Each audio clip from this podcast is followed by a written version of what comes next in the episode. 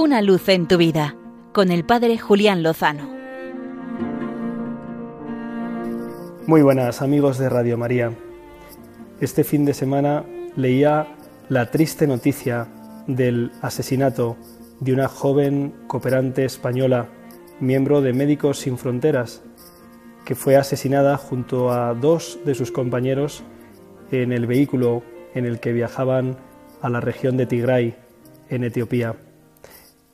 Esta joven cooperante española era vecina de Alcorcón y el que fuera su párroco en la parroquia de la Saleta hace unos años compartía en sus redes sociales esta descripción de esta persona.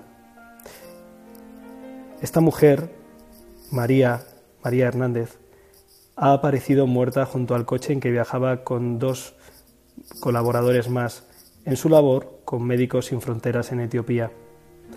La conocí como feligresa de la parroquia La Saleta, en Alcorcón, donde estuve ocho años. Siempre alegre y con planes de futuro. Además de rezar por su eterno descanso y el consuelo y esperanza de su familia, agradezco a Dios su ejemplo de entrega en favor de hermanos con toda la gratuidad. Frente a la barbarie, es un ejemplo más de que el ser humano, como hijo de Dios, es hermano de los demás hombres. Gracias María por tu entrega. Gracias Señor por su vida. Un abrazo a su familia y compañeros. Estas palabras de don Fernando las hacemos también nuestras.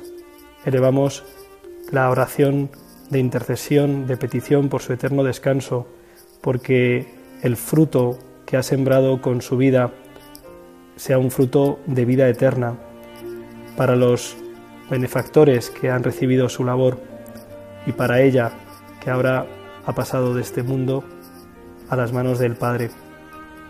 Y que el testimonio de entrega y de amor y de caridad, de generosidad, de disponibilidad, nos ayude a todos, a cada uno de nosotros, a seguir el ejemplo de esta mujer y de tantos hombres y mujeres que dejan sus comodidades, sus planes para ponerse al servicio de los demás.